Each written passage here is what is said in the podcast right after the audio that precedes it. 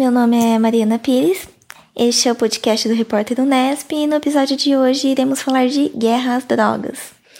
Para tratar de um tema tão amplo quanto esse, a gente vai receber dois convidados muito especiais que são especialistas neste assunto. O primeiro é o Alan de Abreu, que ele é jornalista investigativo e conhecido como autor do livro Cocaína, Rota Caipira do Tráfico, e hoje repórter da Piauí. E a gente vai falar com o Vitor Dieter também, que ele é doutorando em Criminologia Global e Cultural pela Universidade de Kent. É, a gente vai dividir o programa em dois blocos para tornar tudo mais fácil. No primeiro bloco, a gente vai falar com o Alan, a gente vai tratar de como foi o processo para escrever o livro, do caminho que a droga faz desde a Colômbia, Peru, é, Bolívia até o Porto de Santos, ela precisa passar pelo interior paulista, sendo que Bauru é uma das cidades-chave nessa rota. A gente também vai falar sobre algumas histórias que ele teve contato durante a produção e durante a investigação que levou o seu livro. Essa investigação durou mais de quatro anos. No segundo bloco, a gente vai falar com o Vitor então, a gente vai tratar de uma questão mais voltada para o social da guerra às drogas e a gente também vai falar um pouquinho de legislação. A gente vai falar da lei, de, da lei antidrogas de 2006, de como ela funciona, da questão que pode levar à alteração dela e de como ela é falha também. Ela tem uma grande área cinzenta. A gente vai falar do sistema prisional brasileiro, e a gente vai falar do proibicionismos. A gente também vai falar de influências externas, do mercado da segurança pública e da legalização das drogas. E a gente também vai dar uma pincelada em economia. Então, fiquem ligados e é isso aí.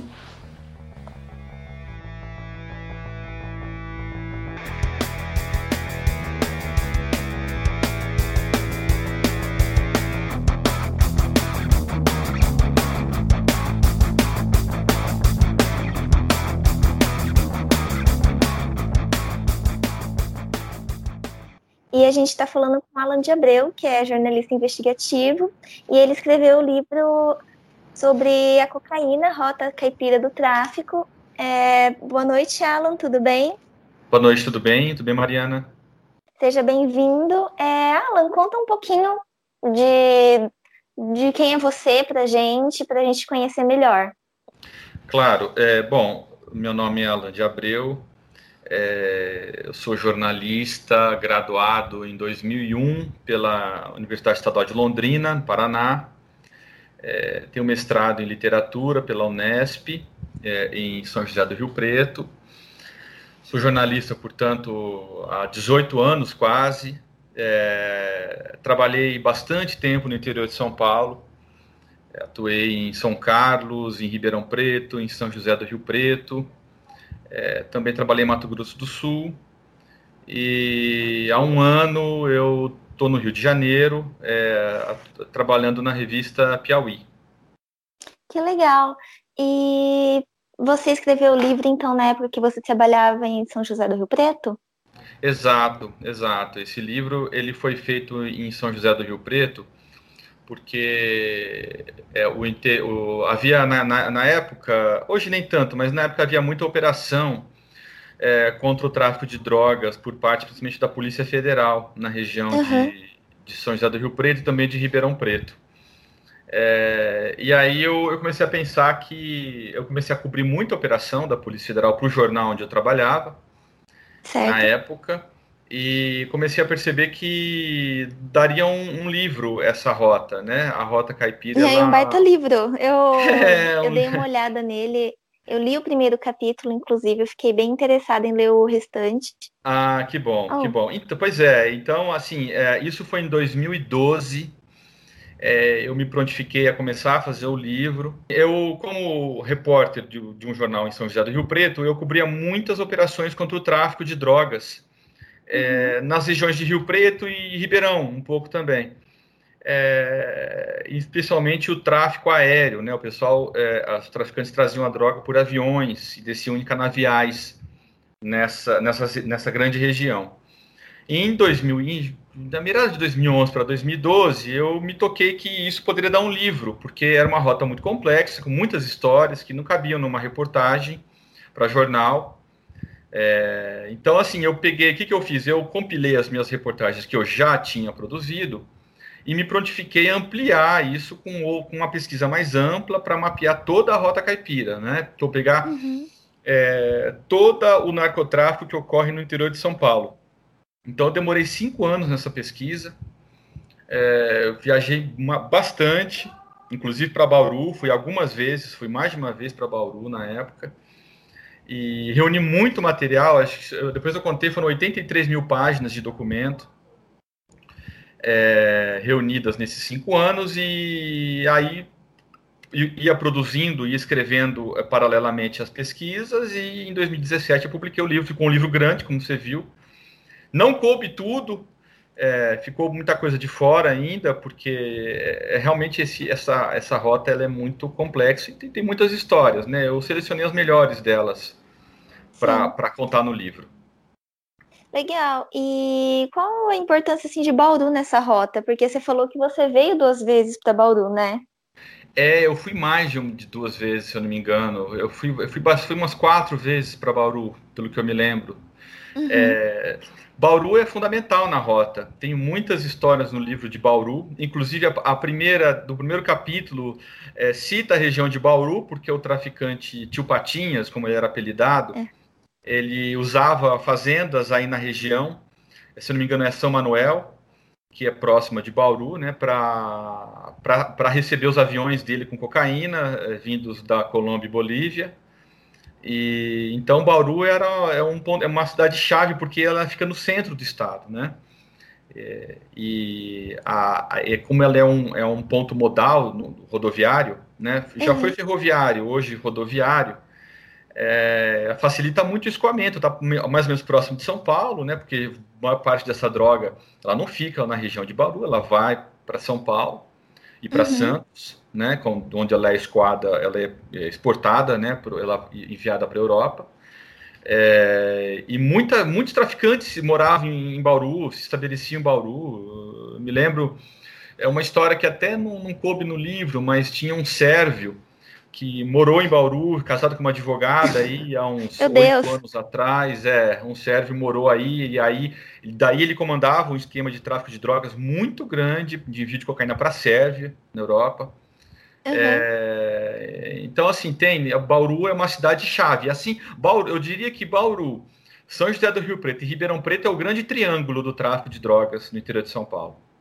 É porque fica bem ali no meio, né? Entre Bolívia, Peru, Paraguai. Exato, exato, exato. É. É, eu tenho relatos mais antigos, assim, de quando tinha a ferrovia que ligava Bauru a Santa Cruz de la Sierra.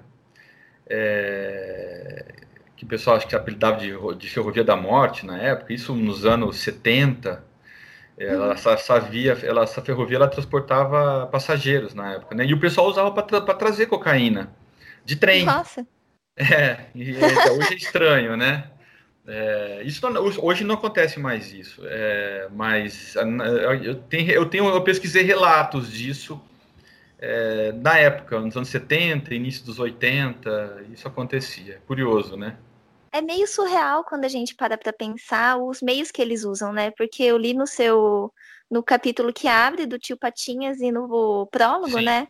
Que você Sim. fala da história do, do rapaz que ele descia de avião para trazer a droga e tinha que descer é. tudo muito rápido, porque a caminhonete já estava esperando e os policiais às vezes ficavam a paisana, né?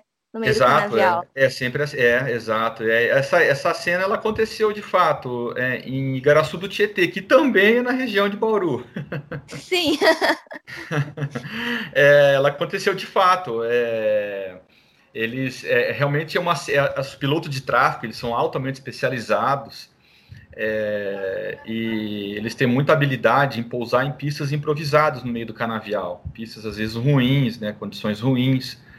É, e é uma ação muito rápida mesmo, eles nem, eles nem desligam o motor, eles descem, são aviões pequenos, é, eles descem, não, é, é já, fazem, já fazem a volta para pegar a pista novamente, Aí é o tempo de descarregar a droga para uma caminhonete, geralmente, ou uma, uma picape pequena, e já pega voo de novo e volta para o Paraguai para a Bolívia. É, é, um, é, muito rápido isso. Sim. É ação muito rápida. E a polícia. É uma coisa meio de filme, né? Exato, de filme, exato. E a polícia tá, tá postos é, muitas desses, em muitas dessas ocasiões é, para justamente abater, né? Eles atiram no motor da, da aeronave para não deixar que ela uhum. suba de novo. Essa é a técnica que eles usam, mas é muito arriscado. É. Tanto que já é, morreu bem... um policial, é, tanto que já morreu um policial federal. Em... Federal numa dessas operações aqui no é, interior? na região de Bauru. Bauru é muito centro, né? Pois é, pois é, em Bocaina, entre Bauru e Jaú. É, uhum. Em 2013, em 2000, você vai ler num capítulo é, mais para frente, mais adiante no uhum. livro. Eu não me lembro, não me recordo agora o número do capítulo.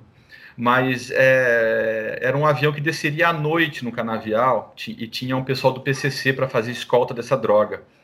E a polícia, a polícia soube com antecedência, é, cercou o canavial à noite, era uma, uma ação muito arriscada. Uhum. É, e te, aí a polícia invadiu, teve muita troca de tiros, os, os, os traficantes estavam com um fuzil, um armamento pesado, e nessa troca de tiros morreu um policial federal. Ele foi socorrido, uma, levou um tiro no peito. Meu Deus. É, pois é, foi, foi bem, foi bem triste. Foi em setembro, ou outubro, setembro de 2013. E você estava no período de investigação quando isso tava aconteceu? Estava no meio da minha apuração. É, aí eu fui atrás Entendi. dessa operação, fui, aí também fui em Bauru para isso também, para colher informações desse caso, é, com a Polícia Federal daí de Bauru, que cuidou do caso e tal. Foi, um, é, foi, foi, foi, foi bem marcante, assim. Sim. É, é, esse, esse caso, sabe? Então, pois é, como eu estou te falando, são, tem muita história de Bauru, é, porque Bauru realmente é muito importante, é, é uma cidade vital. Sim, e, e tem muito. É que nem a que a gente estava falando antes, né? Tem muitos casos surreais. Tipo, do tio Patinhas mesmo, é, é muito uma história de filme, porque ele muda o rosto dele, ele tem quatro nomes.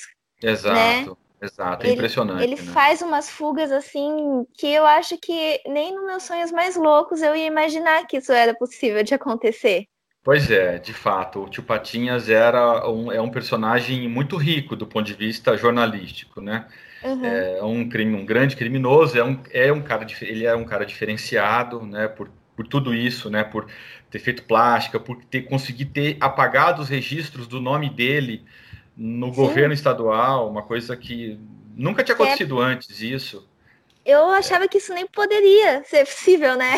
É, pois é, pois é. E, é. e o envolvimento daquela modelo também é uma coisa que me, me marca, me marcou bastante na, na apuração. Aquela e ela tá modelo. Tá desaparecida? Ela tá, nunca mais foi encontrada. Eu, eu, a gente tinha, assim, eu tenho contato com, com a irmã dela, que mora hoje é, na região de Sorocaba, e falei com ela na época do livro, eu tinha até esperança de que publicando no livro a foto dela, alguma coisa pudesse surgir, mas não surgiu nada, nada. Sim, é impressionante o caso dela. Sabe, a família sofre muito com isso, claro, uhum. né? É, são Sim. já, vai para. Foi 2013, tem mais de 15 anos né, que, que isso aconteceu. É, então, é muito triste, esse caso é muito triste, infelizmente. Sim. E eu também vi que em algumas passagens você citou que nos anos 90, até o quartel de cartel de Cali e o cartel do Pablo Escobar usavam a rota caipira, né? Usavam. Para as drogas até o Porto de Santos. É, e... eles usaram. É, essa é uma Isso parte. Me lembra assim, muito narcos, eu, é, né? Muito narcos, é. Eu pesquisei muito do Pablo Escobar, eu cito o Pablo Escobar mais adiante no, uhum. no livro. É, teve um, um, um, um ex-membro do cartel de Medellín, que ele chegou a ser preso no Rio de Janeiro na época do cartel do Pablo Escobar em 91, um uhum. colombiano.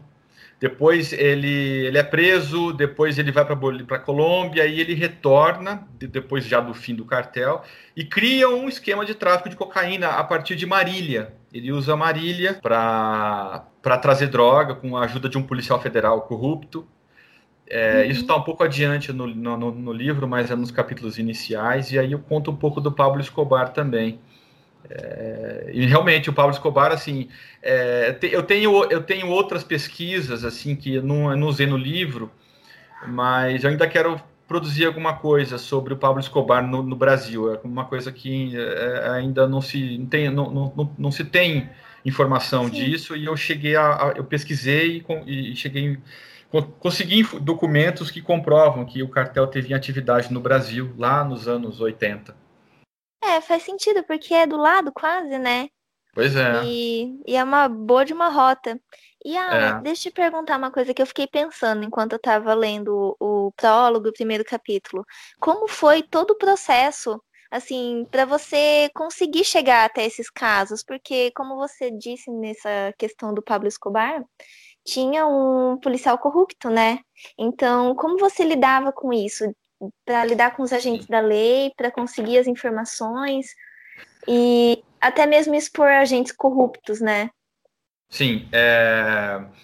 pois é. é eu, uma, uma grande dificuldade que eu tive desde o começo é que quase todos esses, esses inquéritos policiais e processos na justiça decorrentes dessas operações de tráfico são sigilosos. Sim, é, imagino. Porque, é, são sigilosos porque trazem dados sensíveis, como a interceptação telefônica, né?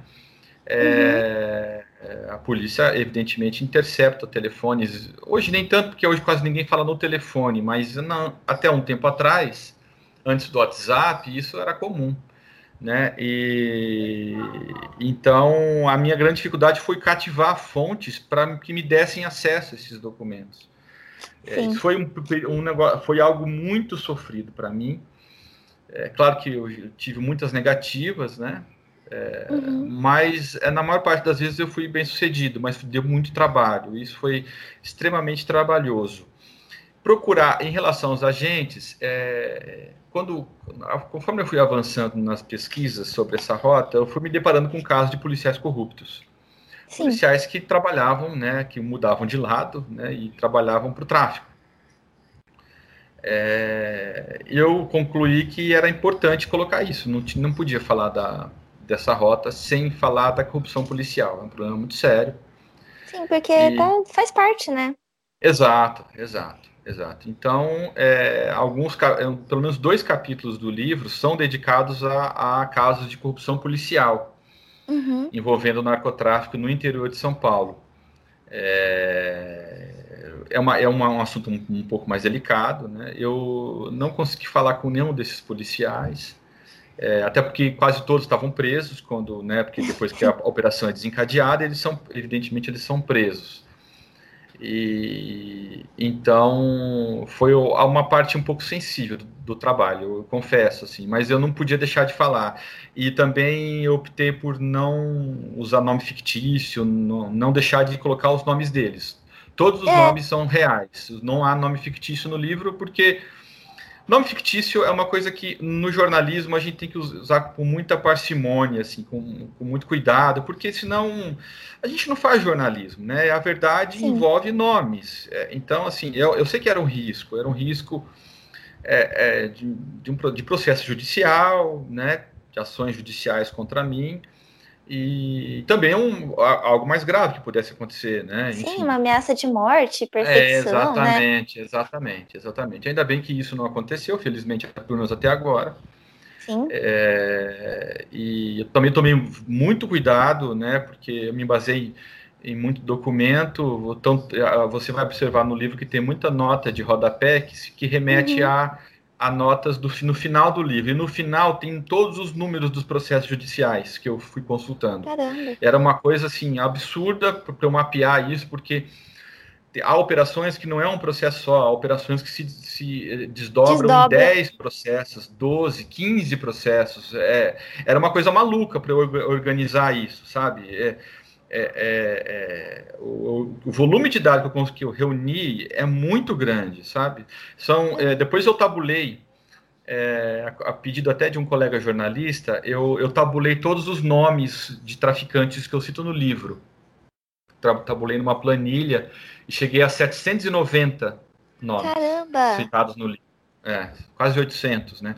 Então, É, e eu tirei muito nome ainda, porque alguns. Porque senão fica muito confuso você entender. Muito nome confunde a narrativa, né? Então eu optei por retirar alguns secundários, mas mesmo assim ficou bastante, né? Entendi. E você baseou basicamente, você se baseou bastante em processos, né? E Sempre. como foi como foi assim para você criar toda aquela linguagem meio new journalism para escrever o livro? Porque a impressão que dá quando a gente lê é que ocorreram assim as entrevistas que você estava lá no momento, é muito gostoso isso. Ah, que bom. Pois é, é... eu assim, eu leio, eu leio bastante né? É, uhum. Eu, eu, como eu te falei, eu tenho mestrado em, em, literatura e a literatura me ajuda muito com isso, evidentemente. Sim. É, então, o risco era cair num, num, relato muito seco, né? Muito relatorial e não era isso que é, eu queria. Ficar nunca foi. nota, né? Exato. E, não, e esse nunca foi meu objetivo. E eu tinha um material rico na mão porque o narcotráfico é, ele envolve muita ação porque é uma uhum. corrida da polícia contra o traficante, então tem muita ação nas operações. E Sim. eu tinha acesso a muitos diálogos entre os traficantes, diálogos captados pela polícia, né? Então eu quis dar uma, uma agilidade na narrativa, né? A, a ideia certo. era sempre é, dar agilidade, porque é, o desafio do livro, é, é, reportagem, é você pegar o leitor na mão e uhum. convencer o leitor a caminhar com você até o final, né? Sim. É o sonho do jornalista. O, o, o maior, o, é, o maior é, é, de sabor, o maior é, seria muito frustrante um leitor que para no primeiro capítulo e joga o livro, deixa o livro para lá. Né? Então Sim. eu preciso cativar o leitor, eu preciso ter uma linguagem fácil que se desenvolva fluentemente uhum. para segurar o leitor até o final. O leitor tem que ir até Sim. o final comigo. E é um livro grande, né? Não era. É, é, eu, eu, até o Domingos, é, o Domingos Merece, que é o prefaciador do livro, um meu amigo, fiz amizade com ele por conta do, do livro. Ele sempre me falou uma coisa que eu nunca me esqueci. Ele falou assim, lá, lá no começo das minhas pesquisas, quando eu falei para ele dessa ideia e tal. Ele falou, Alan, é, livro para ser bom tem que parar em pé. Sim. É, o meu para, acho que exagerei. Né? Para, né? sim. não, não acho. acho assim, pois pra, é. Se você pegar, que nem você falou, a tabulação dos nomes de traficantes, e a quantidade de páginas do seu livro é quase um traficante por página. É muita é quase gente. um traficante por página, exato. É, é, é exatamente. E o desafio era concatenar isso. Pegar pontos de histórias diferentes, mas que tinham pontos parecidos, ou pontos geográficos, por exemplo, aconteceu em Bauru, dois esquemas diferentes que aconteceram em Bauru, ou, por exemplo, é, traficantes que ameaçavam juízes de morte né? Eu tenho lá para o final, tem um outro traficante de Bauru é, que chegou a, ter uma, a, a, fazer, a montar um plano para assassinar um juiz de Bauru. Né? Eu me esqueci uhum. o nome dele agora, não me lembro, é, mas você vai ver mais para o final do livro. É, é, uma, é impressionante a história, assim. Ele chegou, ele foi preso na, na entrada em Agudos, che, no, no pedágio de Agudos, chegando em Bauru, ele estava com uma arma já no carro para assassinar o juiz no sítio do juiz que ficava, se não me engano, em Piratininga. É, é uma coisa, é chocante essa história, assim, é, é, é porque ele foi, ficou revoltado porque o juiz o havia condenado é, no passado, né? Ah, poxa vida, né? É, pois é. Então, assim, é, ah, então aí eu pego, eu aproveito e pego outros casos de traficantes que ameaçavam juízes ou que assassinaram juízes e coloco no capítulo, porque são, é o mesmo tema, então é um tema próximo. Corrupção policial, PCC, então eu procurava sempre articular a narrativa para unir histórias diferentes em um mesmo capítulo. Entendi. E agora, falando da questão que a gente falou lá do início do transporte da droga, né? Voltando um pouquinho. Sim. É, você cita lá três modos de transporte que eles usavam na Rota Caipira. Sim, sim, de fato. É, bom, é o seguinte, bom, a gente tem que situar a Rota Caipira, né? É, a gente tem que pensar o seguinte, é, de um lado a gente tem os países produtores da droga, que é uhum. Vamos pensar na cocaína. A maconha é um tráfico um pouco mais, mais tosco, que acho que não vem ao caso. Eu, me, me, atrai mais a cocaína porque é um tráfico muito mais sofisticado do que a, a maconha. É, então, são três países produtores de cocaína é, no mundo, que são é, Colômbia, Peru e Bolívia. Né? Uhum. Né? Por conta de, da altitude, é, alguns fatores culturais dos incas e tal, enfim. É, e de um, então é, essa droga ela tem que sair, ela tem que sair desses países porque, claro, esses países produzem muito mais do que consomem da, da droga, evidentemente. Uhum. Essa droga ela tem que ser exportada para os principais mercados consumidores, que são os países mais ricos do mundo. Que é Estados Unidos, né? E o continente europeu, os países da Europa, né? Europa, uhum. continente Europa Ocidental. É, então o desafio do traficante é, é logístico, né? É, uhum. Ele pegar a droga produzida lá nesses países e levar até o ponto final dela. E, é, e nessa, nesse caminho, a, o lucro é fabuloso. Assim, uma, para você ter ideia, é, o, um quilo de cocaína uhum. ele sai da, da, da, floresta boliviana, onde ele é produzido em, em, em, em fabriquetas improvisadas, porque o, a, o fabrico da pasta base da cocaína ele é tosco, não, não, não exige tantos conhecimentos é, mistura com alguns produtos químicos para você extrair da planta o alcaloide, que é a, o cloridrato de cocaína, né? Sim. É, então ela sai da selva boliviana a 800 dólares o quilo, mais ou menos. É, uhum. É, quando ela chega na, na fronteira com o Brasil, em Mato Grosso, tá 2 a 3 mil dólares o quilo. Quer dizer, uhum. mais, do que do, mais do que dobrou. É, esse, qui, esse quilo da cocaína, se ele consegue chegar até São Paulo ou Rio de Janeiro, ele chega é, aqui a entre 8 mil e 12 mil dólares, dependendo da pureza da droga. E quando ele é exportado, no caso deles, desse quilo de cocaína ser exportado para a Europa, ele chega na Europa a 40, 50 mil dólares o quilo. Uhum. Quer dizer, a gente tem da origem a 800 dólares, chega a 50 mil dólares. Se Meu for para o Oriente Médio, dá 80, 90 mil dólares o quilo. Então, assim, você imagina. Então, o traficante é a vida do traficante, grande, pensando no grande traficante, tá? Não no, no pequeno, que é o pequeno da boca de fumo, tal. Esse uhum. é outro. E esse também não é o foco do livro.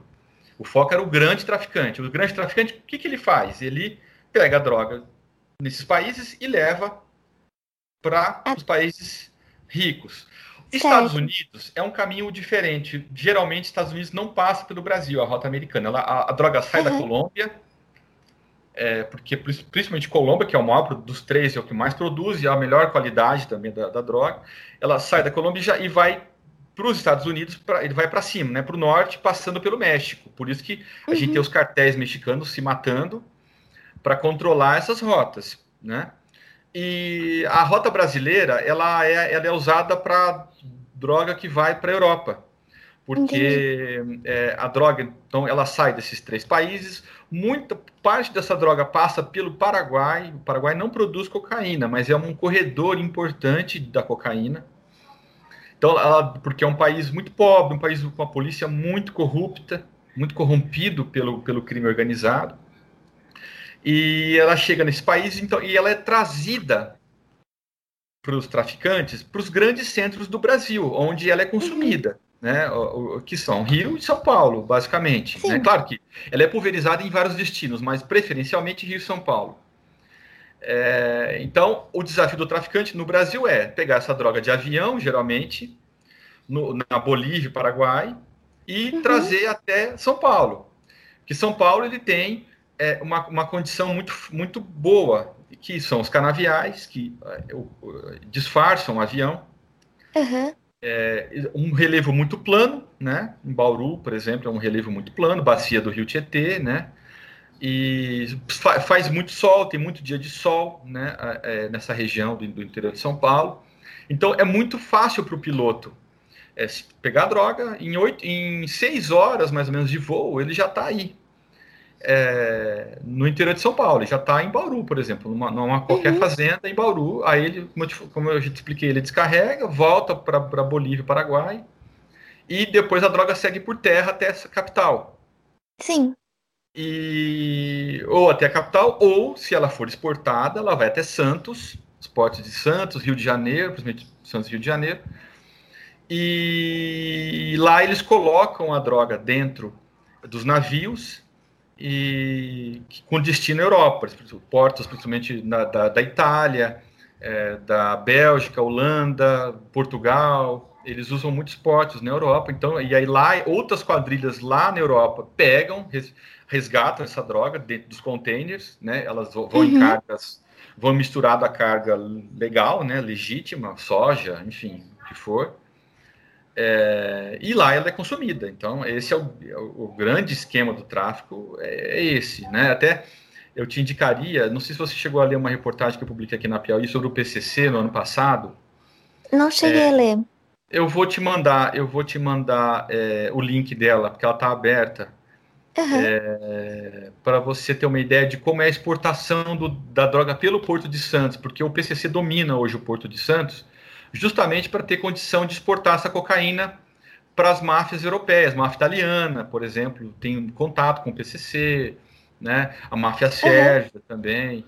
É... Então lá eu conto um pouco, acho que é um pouco complemento do livro, sabe? Em relação Legal. a essa, é, a, a essa, essa rota. Então, veja você, o interior de São Paulo é chave para o tráfico no centro-sul do Brasil, né? Porque toda droga passa por, pelo interior de São Paulo. Né? Se não uhum. for de avião, ela vai de caminhão.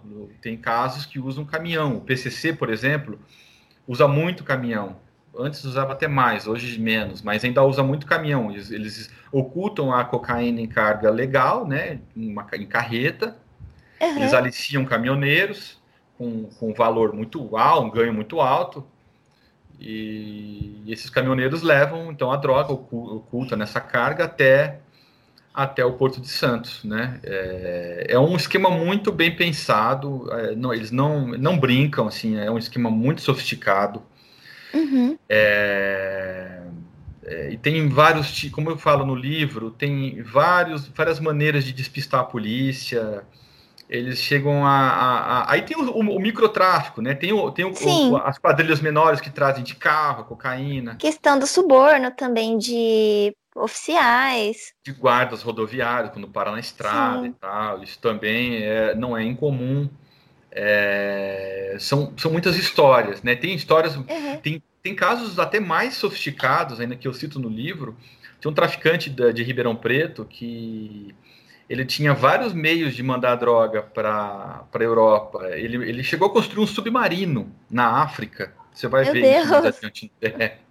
Pois é, parece Mas coisa como? de cinema de novo, né? Parece, coisa de série, tipo. Exato. Acho que nem os roteiristas do Breaking Bad e do Narcos pensariam nisso. Pois é, também acho. Ele, ele construiu. Ele tá, estava construindo um submarino na, na, na África, na Guiné, para uhum. levar a droga da, da, da Guiana até a Europa. Ele levaria 40 toneladas de cocaína para cada viagem que ele faria. Ele só não terminou porque ele foi preso antes. É, pois é, e, e esse mesmo traficante, ele, eles têm um esquema, o, o, os colombianos têm um know-how muito grande de, do tráfico de cocaína, porque começou com eles, né? Começou basicamente com o Pablo, é, e, e, os colombianos detêm o maior know-how do tráfico de cocaína do mundo, disparadamente. Então, eles têm engenheiros colombianos que desenvolveram uma técnica, por exemplo, de plastificar a cocaína. Eles plastificam, transformam a cocaína em plástico aí coloca em bobina de plástico e, e manda para a Europa. E lá eles voltam, eles fazem um processo reverso. Eles eles desplastificam, é, né? Eles desplastificam, exato. Eles diluem, por exemplo, diluem em azeite, em óleo uhum. vegetal. Eles engomam tecido com, com cocaína, né? É, uhum. Usam para engomar tecido, quer dizer, uma coisa maluca, né? É, porque Faz, na minha cabeça eu não consigo imaginar como que isso é feito. Pois é, pois é, é, é maluco, né? É, mas é, é, química, né? São processos químicos que os, os colombianos desenvolveram, justamente para enganar a polícia. Uhum. Né? É, e tem os esquemas também, que eu falo no livro, dos mulas, que são as pessoas que são aliciadas no Brasil, inclusive no interior de São Paulo, tem relatos que eu cito no livro, uhum.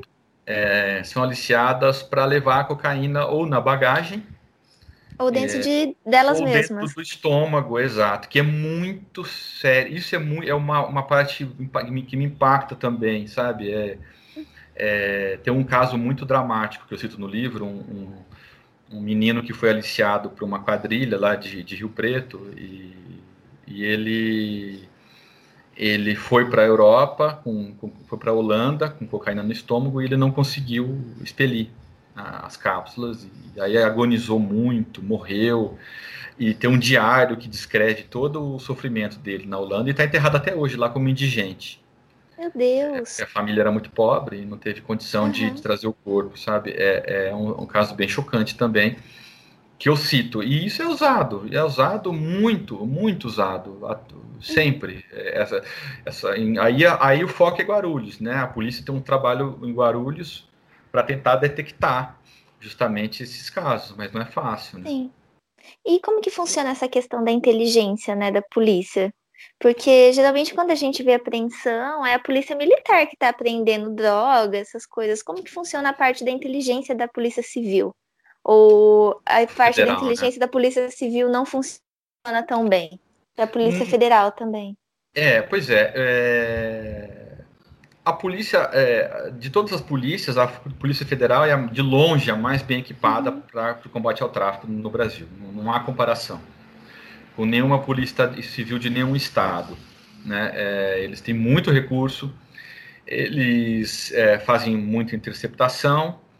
É, hoje em dia, como quase ninguém mais fala por telefone, eles também eles têm esquemas de vigilância telemática, né? de, de quebrar sigilo é, para saber o que a pessoa pesquisa na internet, o que está em nuvem, né, da, da, daquela uhum. pessoa, né, e tal. Claro que isso sempre com autorização judicial, é, porque é, essas quebras de sigilo têm sempre que ser autorizadas pela justiça. Sim. E o trabalho de campana da, da Polícia Federal é, é muito bem feito, né, eles fazem vigilância mesmo nos alvos, acompanham os alvos, onde, onde o, o, o traficante vai, eles vigiam discretamente.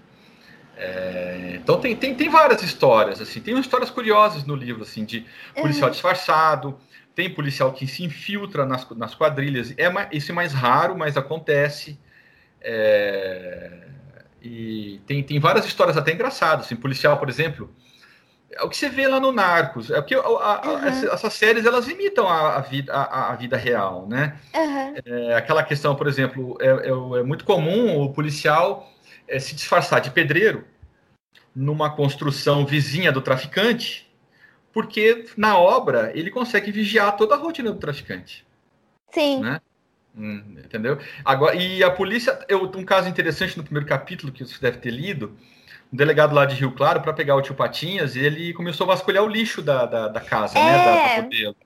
Eu tava lembrando disso agora, que ele até fala pra mãe dele para falar que ele é advogado quando é, ela for conversar com os vizinhos, é, né? Então, é, ele usa a mãe dele também para conseguir. É, pois é, pois é. E, e, e, olhando o lixo, né? Quer dizer, o lixo também é um, é um.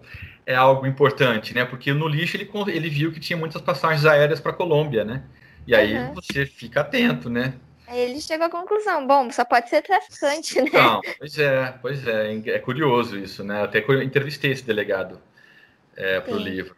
E então, assim, é, é, as técnicas policiais elas são muitas, né? É, e eles estão sempre indo atrás, porque o, o, o crime está sempre na frente, né? Eu, uhum. eles sempre inovam. Por exemplo, o Skype é muito usado pelo crime é, porque o Skype, até onde eu sei, ainda não é possível você é, você é, você grampear ou interceptar o Skype, uma conversa uhum. no Skype. Ele tem criptografia.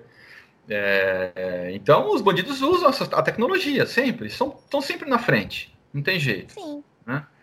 É, por exemplo, é, isso é uma coisa mais antiga, mas o, os traficantes, quando eles falavam no, no, telefone, eles tinham que passar. O cara que ia levar a droga de avião, ele tinha que passar as coordenadas geográficas da pista onde ele ia pousar, né?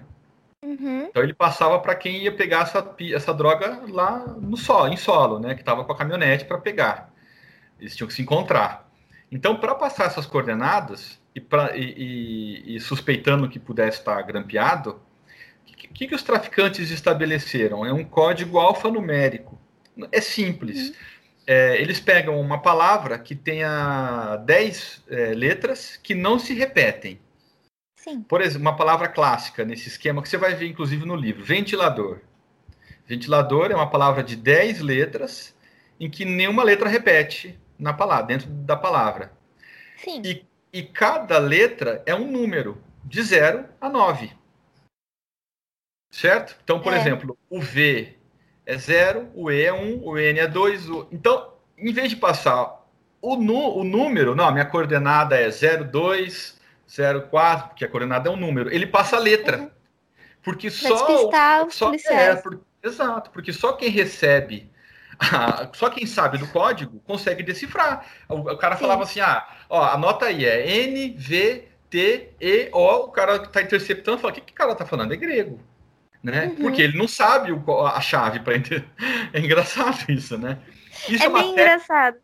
é, pois é, e eles usam muito isso, pelo menos usavam, né, no passado, eles Uhum. usavam demais isso, demais, é, é, é, é muito, engra- então, tudo isso me chama muita atenção como jornalista, eu, eu gosto de, de minha- eu sou muito, muito curioso para para saber o que passa na mente de um criminoso, de um grande criminoso, né, um grande traficante, né, eu, eu, eu, eu gosto de, de, de, de pesquisar a vida dessas pessoas. Eu acho que a gente tem um pouco a aprender com elas, né? Do ponto de, claro, aprender a não fazer aquilo, evidente, né? Também, mas, Exato, evidente, né?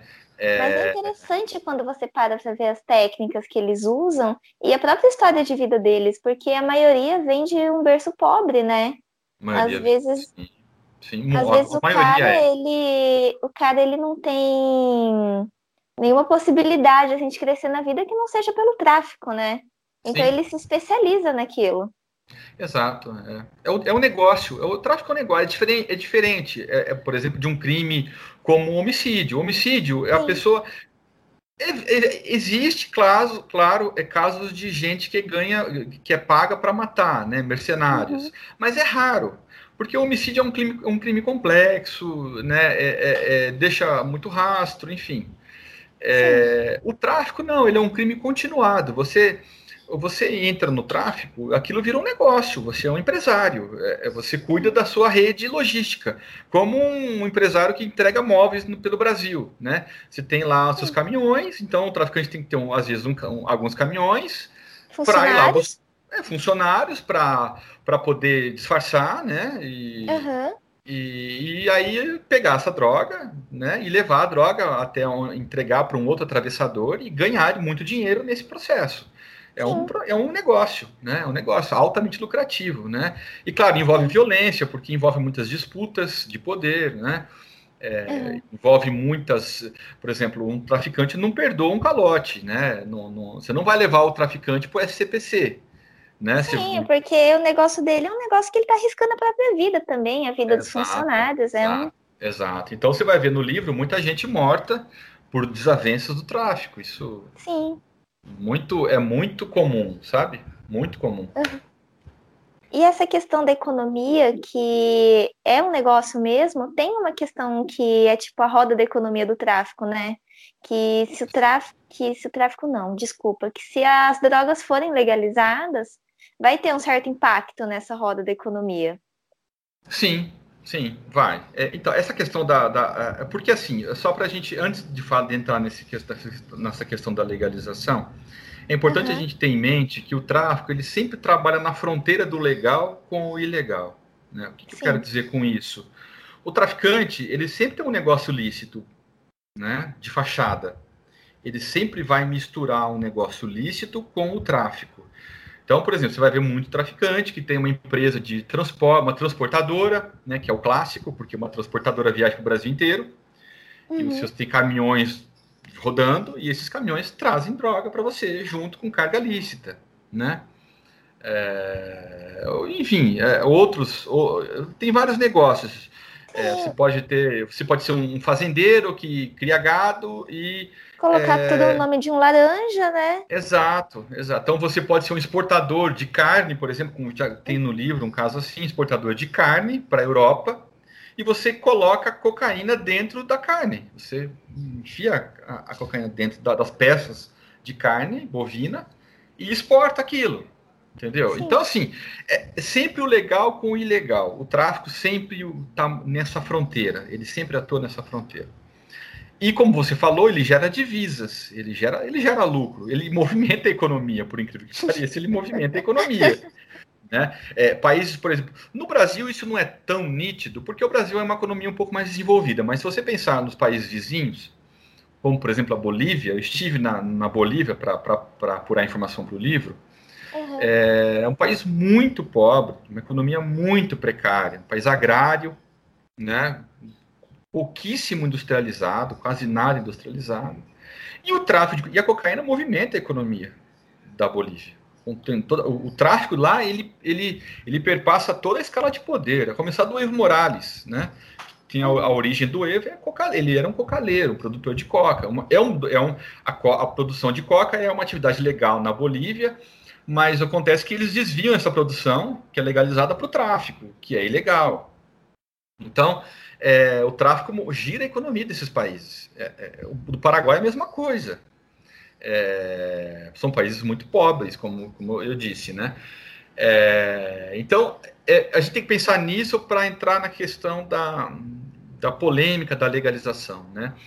Olha, depois de tudo que eu pesquisei sobre o tráfico, é, é, eu, eu, cheguei à conclusão de, de que na legalização da, das drogas não vai acabar com o tráfico, por incrível que pareça. É, eu não acredito nisso.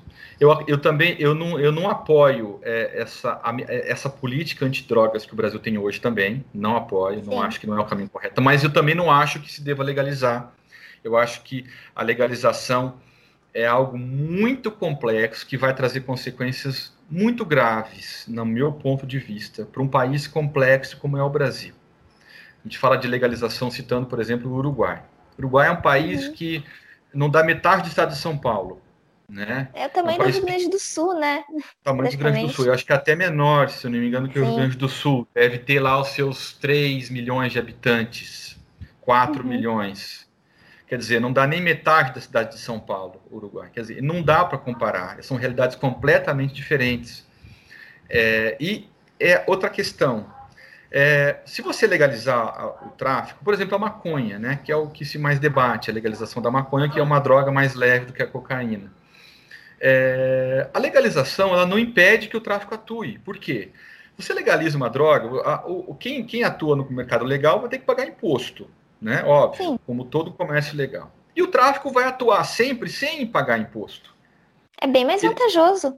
Ele vai atuar vendendo muito mais barato, né? uhum. né? Então, assim, é... não acredito que, que isso vai resolver o problema do Brasil. Isso entraria naquela mesma questão do tráfico de cigarros paraguaios? É, mais ou menos, viraria um contrabando. Uhum. É, é, bem, bem colocado. É, é, é, viraria um contrabando, é uma mercadoria que nem entra sem pagar imposto. E Sim. todo mundo procura, porque cigarro paraguai tem de monte, qualquer esquina. E é bem mais barato. Muito mais barato, né? Então, é, a, o, os Estados Unidos, o Colorado, se não me engano, passou por um processo semelhante. O Colorado legalizou, o estado do Colorado legalizou a maconha alguns anos atrás já. Uhum. É, o, e os cartéis mexicanos passaram a entrar no, no Colorado oferecendo uma, uma, maconha muito mais barata, que é produzida no próprio México. Então, assim, é, é bem complicado essa, essa questão, é muito complexo. As pessoas às vezes falam é, isso, sim, mas a gente tem que pensar um pouco na consequência disso. E outra coisa, do ponto de vista de saúde pública, também é outro problema. Né? O, a, a, o, o, governo brasileiro, a, o tratamento que o governo brasileiro fornece para a dependência química é muito ruim, é muito uhum. precário. Tanto que esses tratamentos hoje eles estão muito na mão de ONGs, ONGs evangélicas, ONGs católicas, né?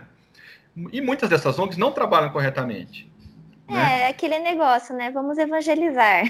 Exato, exato. Algumas até não, não fazem isso de má intenção, mas às Sim. vezes fazem errado, né?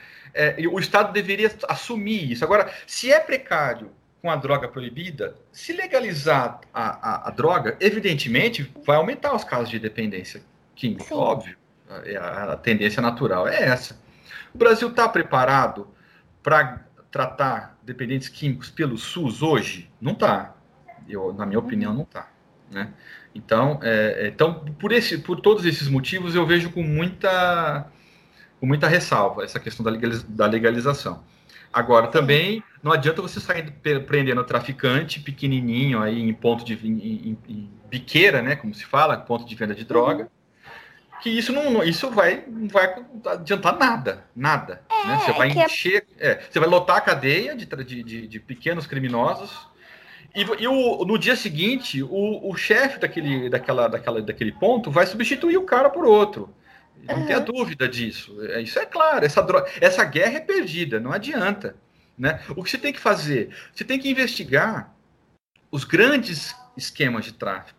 Né? Chegar Investigar, na fonte. Exato, e prender esse, o líder, buscar o líder, prender o líder, ca, caçar todo, sequestrar todos os bens daquele, daquele líder, né? Ou seja, uhum. é, é, é, retirar todo o poder financeiro da quadrilha. Assim você acaba, né? Uhum. Mas isso envolve tecnologia, envolve né, uma polícia bem preparada, tal, e nem um investimento é nessa polícia, né? Exato. E nem sempre a polícia é preparada, né? A polícia brasileira, no geral, é muito despreparada. E Você corrupta. acha que, que... Sim. Você é. acha que aqui no interior, é, essa questão da polícia, da inteligência policial, como que ela funciona? Durante o tempo que você investigou os casos para escrever o seu livro? Tem. O, a Polícia Federal tem base de inteligência, uhum. é, importantes no interior de São Paulo. Eles têm, porque justamente por ser a rota né, do tráfico. E a polícia também tem equipamentos razoáveis. A Polícia Civil Paulista é uma das mais bem. Não tantos quanto a PF, mas tem também. Uhum. Tem, alguma, tem, tem equipamentos é, de tecnologia também, é, embora em menor grau. E a gente tem o Ministério Público também, ou tem um braço Sim. do Ministério Público chamado GAECO, é, que é um grupo, especi... É, é, grupo de atuação especial de combate ao crime organizado. Então, é, uhum. como diz a sigla, eles são voltados para combate ao crime organizado mesmo, especialmente o PCC. O GAECO lida muito com o PCC aí em São Paulo. É, e o GAECO tem, um, um tem um, uma equipe de investigação muito boa. Inclusive, tem regionais, cada região do, do, do estado de São Paulo tem uma sede, do, uma unidade do, do GAECO. Bauru tem GAECO, por exemplo, uhum. Rio Preto. As grandes cidades do interior de São Paulo, todas têm GAECO e investigam muito esses esquemas de tráfico também. Né? É, e, enfim, é, tem, há preparo, há preparo, mas é, é pouco. É, a Polícia Sim. Federal, que eu citei, que é mais bem preparada, tem um efetivo pequeno. Né? O efetivo da PF é o menor entre as polícias. É, e não é fácil, não é fácil. Os, os, traficantes estão sempre à frente, sempre à frente. Bem à frente. E também Sim. tem a questão de como a polícia vai aplicar essa inteligência, né? Exato, exatamente. Tem isso também. Esse é um outro Sim. ponto. Um outro ponto. Eu ia até comentar quando a gente estava falando da questão da legalização, mas me fugiu na hora, voltou agora.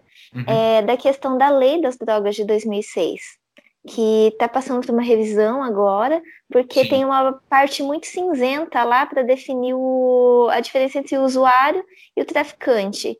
É Exato. muito assim, depende do juiz, depende do delegado que pegou, né? Que às vezes é, 3 gramas de maconha pode transformar o usuário num traficante, né? Dependendo do juiz que pegar o caso. Exato. Eu, eu, é, essa questão é, é interessante também. É, de fato, está no, no, Supremo, já tem o voto, se não me engano, de dois ou três ministros uhum. é, favorável à descriminalização do porte de droga. Né? Porque Sim. hoje, a, assim, a lei de 2006, ela, ela flexibilizou em relação a isso. É, porque a, antes da lei de 2006, a lei era de 76 ou 78. É muito antiga. Ela, ela, é muito antiga, é da década de 70, com toda certeza. É, e ela considerava crime, tanto crime passível de cadeia, tanto o tráfico quanto o porte. Né? Uhum. Em 2006, é, houve essa modificação e é, é aumentou-se a pena para o tráfico de drogas e relaxou-se a pena para o porte de drogas. Sim. Quer dizer, então o porte de drogas ele ainda é um delito, mas é um delito de menor potencial ofensivo, como o direito penal fala. Né? Então, é, você não vai para cadeia, mas você precisa eventualmente fazer trabalhos comunitários, entendeu? Fazer, registrar um termo circunstanciado. É uma pena leve, uhum. mas é uma pena. É uma pena. É isso Sim, que está se discutindo. Agora tá, é, exato. Agora está se discutindo a, a, o fim dessa pena. Né? É, é, e que eu sou favorável, eu, é, eu, sou favorável a, a, a, assim, a você delimitar uma quantia. Muitos países da Europa delimitam uma quantia é, até, até X gramas, até 10, 5, 10 gramas, é considerado uso, a pessoa não é punida. Acima de 10 gramas é considerado tráfico, ela é punida. Eu acho que a gente tem que é, é, criar parâmetros objetivos, porque hoje cada juiz dá um, tem uma, uma visão, e às vezes põe para cadeia é, é, do traficante. Porque ele não foi com a cara do rapaz, né? Exato, exato, exato. Isso é uma bobagem, né? Você vai ficar lotando cadeia, não vai adiantar nada. É, você não vai resolver o vício da pessoa é, desse jeito. a questão social e racial também, né? Do encarceramento em massa de jovens negros. Também, também. Isso aqui no Rio, por exemplo, isso é muito nítido, é muito grave e nítido, mais até do que em São Paulo. É, então, é, é, uma questão que tem que ser colocada mesmo, e acho que tem que ser estabelecido o parâmetro. No jeito que tá, tá ficou ruim, tá eu confuso, acho. Tá, não tá ah, funcionando. É, e eu acho que assim, o, o, o, uso da droga não é crime. É, o uso da droga é o livre-arbítrio da, da, pessoa. A pessoa tem a, a, liberdade de escolher o que ela quer para si. É, né? tanto que um dos argumentos para descriminalização é que estaria invadindo a questão individual, né? Pois é. A questão privada do, da pessoa. Exato, é, exato. É uma questão muito. É uma questão de saúde pública. Não Sim. é uma questão criminal, né? É uma questão de tratamentos. É, a gente volta naquela questão, né? De uma política muito, um pouco mais séria de tratamento da dependência, que hoje não tem no Brasil.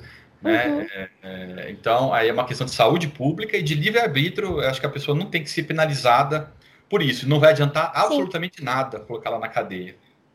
Sim. É. é, que no Brasil as drogas é um grande tabu ainda, não existe uma discussão, é um né? Pois é, e a gente vive uma, uma, uma um, um, estamos num viés conservador, né? Sim, um período bem sabe, complicado. Exato, e a gente sabe que os evangélicos são contra e tal, nada contra os evangélicos, mas é, eles, é, a, em alguns aspectos, eles, eles é, atrapalham um pouco o debate, eu acho. Poderia ser um debate Porque... mais, mais sensato do que é hoje, né? Porque não adianta você colocar suas crenças em cima da saúde pública, né? Em Exato. cima do, do livre-arbítrio das pessoas.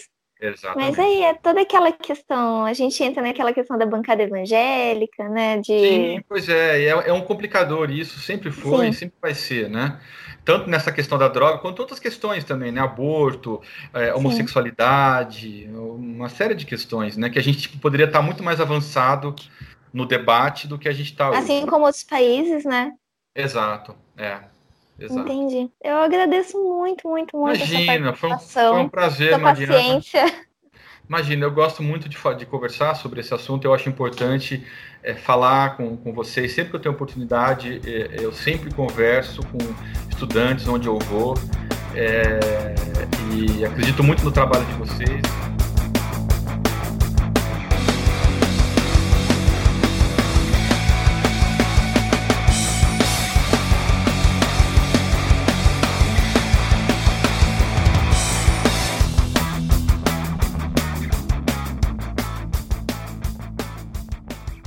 Vamos falar um pouco mais dessa questão social, do histórico da guerra das drogas e da questão dos proibicionismos. A gente vai receber o Vitor Dieter, que ele é doutorando em criminologia global e cultural pela Universidade de Kent, na Inglaterra.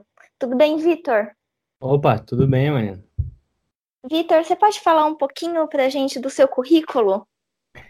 Posso. É, eu sou atualmente doutorando é, pela Universidade de Kent, é, em parceria com outras universidades aqui da União Europeia, é, uhum. da Universidade é, da Hungria também. É, eu fiz a minha, minha graduação em Direito e meu, meu mest primeiro mestrado em, em Direito uh, Penal, especificamente sobre a questão das drogas. Depois eu acabei uh, fazendo... Um, meu, minha, minha dissertação numa especialização em política criminal sobre drogas, uhum. é, sobre a uhum. questão do proibicionismo. E aí, depois disso, eu acabei uh, vindo para a Europa fazer um, um, mestrado aqui e acabei entrando nesse doutorado e atualmente estou dando aula na Universidade de Kent também. Que bacana! E então a sua área é basicamente essa questão do proibicionismo, né? Do, do histórico e tudo mais. Eu cheguei a ver, o, ver não, né? Não dá para ver, não ouvi o, o anticast que você participou. Acho que faz um bom tempinho, né? Sobre proibicionismos. Foi, eu fiz, eu, eu acho que eu, eu participei de, de no total, dois, dois programas é, em, em, uhum. sobre drogas e sobre criminologia em geral. É, eu, eu, hoje estudo a questão da, das, das, das é, gangues e facções criminais e eu fui chamado também para um outro podcast sobre, sobre isso também, em outra ocasião, acho. Bacana. Que legal. E essa questão que você está estudando de gangues, é, eu acho que até cabe aí na Europa, né? Porque meio que a gente importa umas gangues daí, tipo os italianos, os sérvios. Eu estava até falando disso no último bloco com o Alan, uhum. que tem muita atuação de gangues. Gangues não, né? De máfia mesmo, né? Italiana, sérvia, aqui no Brasil, nessa questão das drogas, né? É, existe, existem muitos paralelos e conexões, é, redes é, de conexão entre vários grupos. Uhum. É, não só aqui na Europa, também nos Estados Unidos. Ah, tem, existem redes, redes globais e, e, algumas facções são particularmente importantes é, nessa, nessa rede de comunicação entre a, a produção na América Latina, a distribuição que começa pelo Brasil, vai pela África ou alguns países do Oriente Médio eventualmente, e daí vai acabar entrando na Europa é, pelo caminho do Brasil, né? É, é. Que é o caminho geralmente que passa as, as drogas. É, inclusive tem alguma associação ali entre Nigéria, Brasil, no tráfico de drogas para chegar na Europa, geralmente. Faz umas pontes aéreas, né? É, é. é. É, é, um, é um mercado internacional ali que eles se conectam. Uhum. Entendi. E, e essa questão assim do da Europa ser o, um do segundo maior mercado, né, de, de consumidores de drogas, que de cocaína principalmente, que era o assunto que eu estava falando, então eu tô eu tô me tornando especialista em cocaína.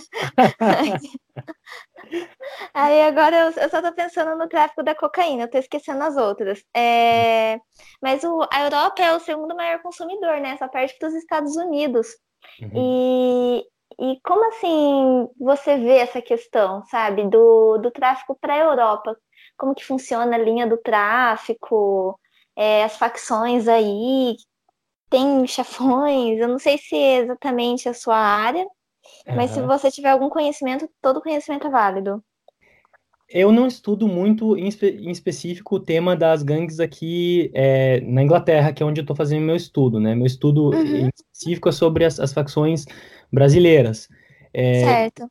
O que, eu, o que eu sei das conexões vem mais da época que eu fazia o estudo no Brasil sobre, sobre a política criminal de drogas, que é esse, esse, esse, esse, essa conexão que existe, né, que o, o Brasil, digamos, vai acabar distribuindo ou sendo uma das redes conectoras. Em geral, as gangues não são é, grandes centralizadoras da, da distribuição de drogas. Geralmente, quem é esses grandes distribuidores são pessoas com mais poder ou influência, são pessoas mais articuladas com o crime organizado, que daí já é quem tem hum. contato com o Estado, ou em certa medida ilegal, ilícito, né? Mas uhum. tem algum certo contato para fazer essa, essas pontes. Daí, claro, a gangue aqui no contexto europeu, né, não, não as, as máfias, mas a gangue aqui no contexto europeu, geralmente é aquela, aquela gente que vem de, de distribuir na, na rua em uh, periferias e lugares marginalizados, né, porque nem Seria todo mundo... traficante pequeno, né?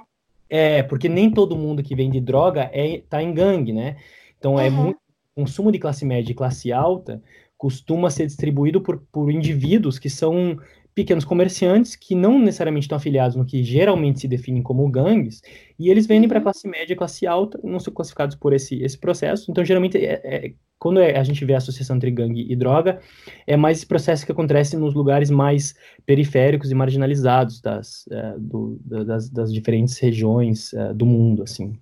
Entendi.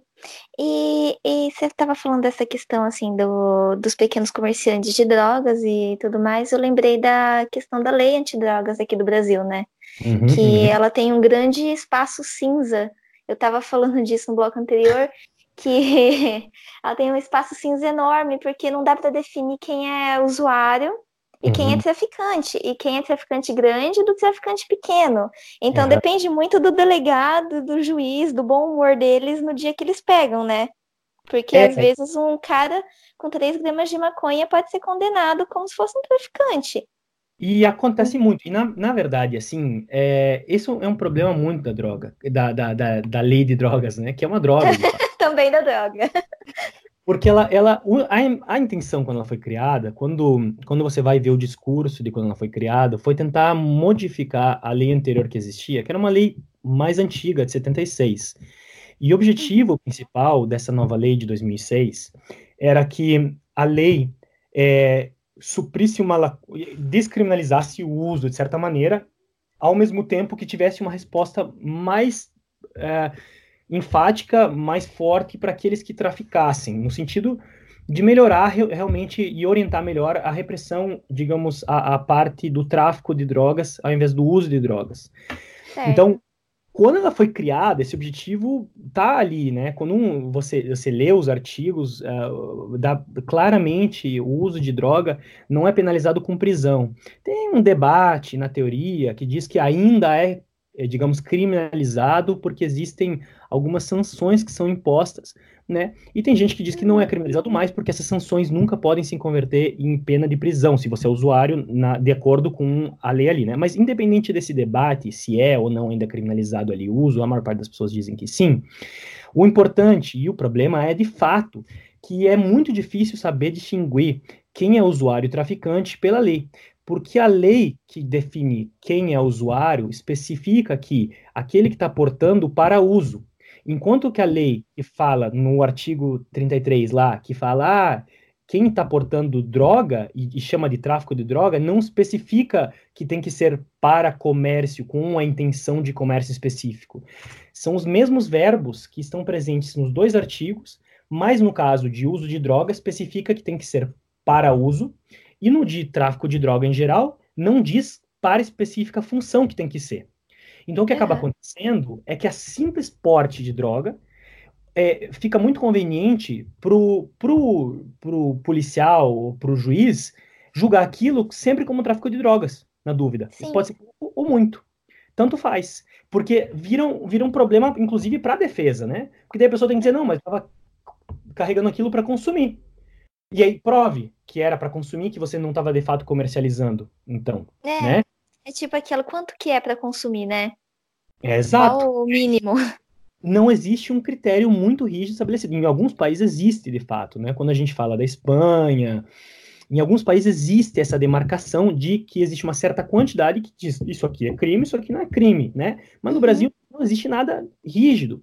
Então, o que acaba acontecendo, e é terrível, porque a lei de drogas talvez veio com a melhor das intenções de descriminalizar aquele que talvez a maior vítima do, do, da questão da droga, que é o usuário, e que simultaneamente uh, se torna, muitas vezes, simultaneamente usuário e traficante para manter seu próprio uso, né? Então, a ideia de, de, de pegar mais leve contra o usuário acaba, acabou tendo um efeito contrário de, de fato, incentivar e puxar mais a, a criminalização dos indivíduos pelo tráfico de drogas, Sim. porque todo mundo que carrega droga é, a princípio, considerado como se fosse o artigo 33. E não bastasse isso, a nova lei de drogas, comparada com a antiga lei de drogas, aumentou bastante a punição do tráfico de drogas, né? Do, do, do, tráfico. E esse, e esse aumento também pesa muito para piorar a situação de quem eventualmente é um pequeno usuário de droga, ou quem é usuário simplesmente estava carregando droga, assim por diante ou, uh, acaba, acaba piorando a situação em geral para toda essa população. Sim, porque é aquela questão, né? Como é muito ambíguo, depende muito do cara que pegar o processo em mãos. Aí a gente pode até entrar naquela questão do encarceramento em massa de minorias, né? Uhum. Assim, e o, o, pior é que quando a gente entra nesse tema de encarceramento em massa, é, tem dois temas que são assustadores, né? Uhum. É, um é, o, é, o, é, a, é, é a quantidade de, de gente que está sendo encarcerada pelo crime de drogas, né? É assustador. É assustador. Por que, que, por que isso é tão assustador? Porque, assim, quando a gente vai estudar criminologia, a gente vê que o mundo inteiro tem um debate de que, de fato, existe uh, uma política de mão dura muito rígida em relação ao traficante de droga, o pequeno, grande ou médio, tanto faz. Existe essa uhum. discussão uhum. No mundo inteiro em geral, né? Só que no Brasil é muito mais acentuado que em outros lugares. Se a gente pegar hoje a população carcerária do Brasil e a gente vê a proporção de pessoas encarceradas por tráfico de drogas, tá hoje, se não me engano, quase em torno de 30% da população carcerária. Acho que está um pouco abaixo disso. Não me lembro da última estatística em, em específico, mas está ali, próximo, e está crescendo. É a que mais cresce. Uhum. É?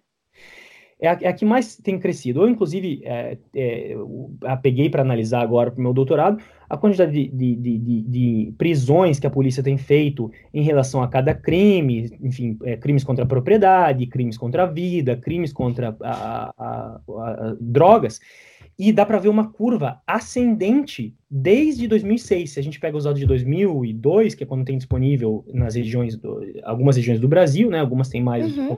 Têm menos, tem sido uma curva ascendente, porque a polícia sabe que é mais efetivo para prender alguém, prender pelo tráfico de drogas. A pena é grande, o encarceramento é fácil, é simples o trabalho, você sabe que você vai colocar ele direto na prisão. Então a polícia acaba utilizando isso, o tráfico de drogas, como forma de trabalhar, ao invés de priorizar algumas outras áreas, como homicídios, como às vezes roubos e furtos, e isso também está liderando muito essa expansão no Brasil. Imagina, a gente está chegando a quase 30% de pessoas encarceradas por tráfico de drogas, quando no resto do mundo é muito menos. Nos Estados Unidos, Sim. que é um dos países que mais encarcera por isso, a gente tem é, no sistema no sistema geral, se a gente pegar todo o sistema americano com todos os estados, dá menos de 10% em geral. E tipo, o Brasil tem 30%. Não, não é tem muito... parâmetro, né? Não, imagine que no Código Penal e as leis penais, né, todas elas que existem, as leis e o Código Penal, que elas é, é um compilado de, de, de coisas, se a gente pega todas elas, é, existe mais de mil crimes no, no Brasil. Se eu, é, tem, teve um, certo estudo que fez uma contagem de é muito crime que existe. Muitas coisas podem ser crime, desde jogar lixo no chão, chutar uma samambaia, pode ser crime ambiental, até não, não fazer a declaração perfeita de imposto, até você distribuir panfletinho eleitoral, um monte de coisa, um monte de coisa é crime, um monte de coisa, não só coisas é, incrivelmente graves e comum. E dessas milhões de coisas que existem, 30% representa somente um crime. É muito é desproporcional. É então e hoje. Gente... Desculpa, Desculpa te cortar. Não, pode continuar. Então, hoje a gente pode dizer no Brasil, com certeza absoluta, que quem está liderando o encarceramento em massa no Brasil, que tem sido um dos maiores do mundo, o Brasil hoje é a terceira maior população de encarceramento do mundo, e não era assim há 30 anos, não era. Então, hoje, sem sombra de dúvidas, a gente sabe que quem está liderando esse encarceramento não tem sido homicídios, não tem sido tráfico, não, não tem sido, desculpa, o roubo, tem sido o tráfico de drogas. Então, é, essa é uma das questões que mais assusta no tópico específico do encarceramento em massa do tráfico de drogas no Brasil, que é uma circunstância muito extraordinária. E é assustador porque você falou dessa questão que nos Estados Unidos é até 10%, né? Uhum. De prisões por tráfico de droga. E tem aquele documentário da 13ª emenda, né? Uhum. É, que trata sobre o encarceramento em massa dos Estados Unidos, que é um negócio. Você uhum. acredita que no Brasil isso está se tornando uma forma de negócio? Ou é mais uma questão social, cultural e racial, né? Do encarceramento em massa do jovem negro? Existe, é, é, aí, aí a gente entra muito na discussão sobre como que a, a gente se articula a discussão sobre o sistema de justiça criminal e a questão das minorias, né? Um dos uhum. grandes debates que tem sido feito, especialmente nos Estados Unidos, e, e que também a gente tem que trazer para o Brasil, mas nos Estados Unidos, é que geralmente existe uma associação entre a criminalização das drogas e a seletividade contra minorias. Sim. Quando a gente a história dos Estados Unidos, isso é muito evidente. Porque justamente aquilo que foi criminalizado era aquilo que historicamente foi usado por populações que, em algum momento histórico, eram minorias sejam é, a, raciais, quanto eram é, populações é, oprimidas de gênero, como a prostituição, é, ou, ou então imigrantes. Então, historicamente, por exemplo, a cocaína estava muito, muito associada ao uso dos negros né, nos Estados Unidos. Quando ela começou a ser criminalizada, estava muito próximo dessa população e era visto como um problema dessa população. E hoje é, é o crack, né? Hoje, hoje é o crack. Diminuiu muito uhum. a presença do crack nos Estados Unidos desde os começos dos anos 2000, mudou em algumas outras coisas. Né? No Brasil ainda é, no Brasil ainda é, mas lá é, diminuiu a, a intensidade da, da, presença do crack para uma diversificação de outras drogas, né? Hoje a gente tem é, metanfetaminas, é, inclusive para quem gosta daquele Breaking Bad, aquele seriado lá, tem uma referência. Sim! que é um Eu gosto seriado. bastante. É muito bom. E, então, no, no, Brasil é muito interessante porque isso existiu também. Num, o Brasil foi o primeiro, a primeiro país do mundo a criar uma criminalização das drogas, que fez com relação ao que era o pito de pango. Na época, ainda é, do, do Império Brasileiro, tem uma legislação que proíbe o pito de pango. E o pito de pango, na época, era a maconha fumada pelos negros brasileiros que na época eram escravizados. Né? Então, era uma forma de controle daquela população por parte é, do que eram os senhores uh, brancos e viam como coisas perigosas que aquela população fazia, assim como eles também viam do mesmo jeito a umbanda, a capoeira, o pito de pango entrou nessa mesma onda e era criminalizado. Vai mudar muito, porque a gente vai adotar a criminalização das drogas a partir do modelo americano, e aí no, nos anos é, 40 em diante a gente vai adotando esse modelo no nosso código, só que, só que esse, essa seleção majoritária dessas minorias vai continuar, né? Ainda hoje o encarceramento em massa, embora o tráfico de drogas sempre envolva os grandes escalões da política, é, da, do, empresários que lavam dinheiro, bancos, embora sempre, sempre tenha esses altos escalões envolvidos no tráfico de drogas no mundo inteiro, o fato é que sempre quem é, encarcerado, quem é controlado pelo sistema de justiça criminal, são ainda essas minorias que são ou minorias é, raciais ou minorias de classe né? É aquele negócio de que é o lado mais fraco da corda que estoura, né? É, é justamente neles que vai sentir o, o pior efeito do, do digamos, da, da, política de criminalização e que vai doer mais com, com as piores sanções, né? Entendi. Endereçando essa, influenciando essa questão. É diferente só, uh, isso é só muito importante, assim, comentar com a questão do que você falou, a questão da, da terceira emenda, né, do filme dos Estados Unidos. Porque o filme nos Estados Unidos, ele tenta discutir como, se, como virar um negócio a criminalização uhum. nos Estados Unidos. Só que lá existe uma influência muito maior, muito mais presente de agentes privados é, na, no mercado de, do encarceramento. Então, nos Estados Unidos, a presença de prisões privadas, de grupos que fazem administração privada de presídios, construção e administração, é muito maior. E por causa Sim. disso, existe muita mais associação entre os interesses comerciais de manter a criminalização e construir mais penitenciárias. No Brasil é menos. No Brasil a gente tem muito menos presença de uh, prisões privadas. Existem, mas elas são exceção da exceção. Muito pouquíssimos casos. É, nos anos 2000, muitos estados inverteram uma política de privatização que, que existiu nos anos 90, inverteram isso de volta, né? uhum. né? E, e aí as, as prisões privadas é, viraram, digamos, muito da, da exceção em vez, em, ao invés da regra.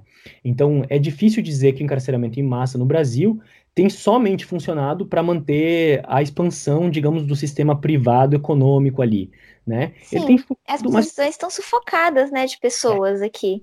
É, e aí não tem interesse comercial em fazer prisão no Brasil, porque você, uhum. na prisão dos Estados Unidos, você ganha dinheiro de outras maneiras, que é colocando essas, essas pessoas para trabalhar em, em, trabalhos super precarizados, industriais dentro da própria empresa, e você ainda vai ganhar dinheiro por administrá-los do governo. Então o governo vai pagar dinheiro para você e você vai usar essa população ainda para trabalhar para você.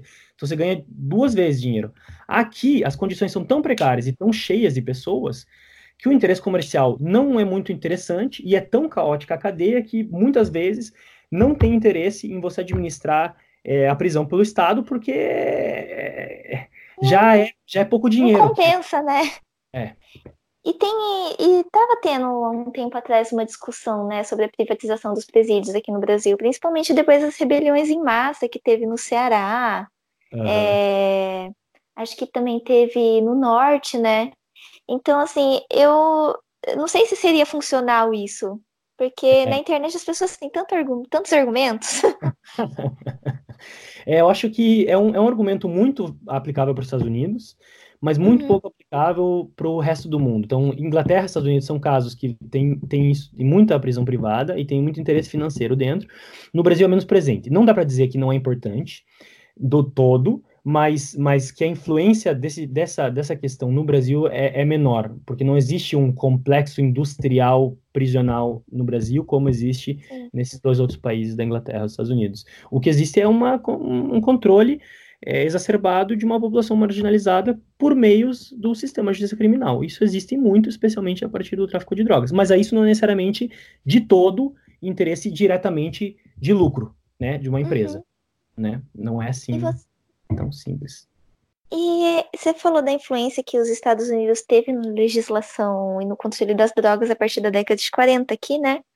E eu lembrei que em 1976, eu acho que foi a última lei das drogas, antes da de 2006, se eu não estiver enganada.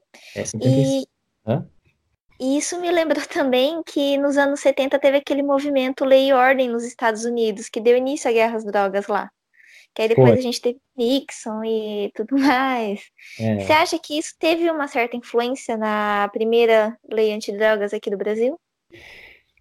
Da de 76, sem sombra de dúvidas. Assim, o que é interessante notar é que isso foi uma descoberta que eu fiz quando eu estava fazendo o meu, meu, primeiro mestrado. É que, uhum. especialmente no começo, da, quando a gente começa a adotar a legislação de drogas, a gente meio que só faz isso no Brasil para se adequar às convenções internacionais de fora. Entendi. Então, a maior que dão essas leis, no começo especialmente, são muito marcadas por adotar a legislação internacional e seguir simplesmente. O Brasil sempre tentou seguir para tentar ter uma boa posição no campo internacional. Então, no começo foi muito assim. Né? Inclusive até os anos 70 foi muito assim, né? Até a, a grande a lei de 76 tem muitos paralelos com várias outras leis que seguem esse mesmo padrão, no qual, na lei de 76, né, se criminalizava tanto a posse para uso quanto a posse para tráfico, os dois eram criminalizados, mesmo se fosse para uso, os dois tinham sanção de, de pena de prisão, né, e era muito semelhante a outras leis.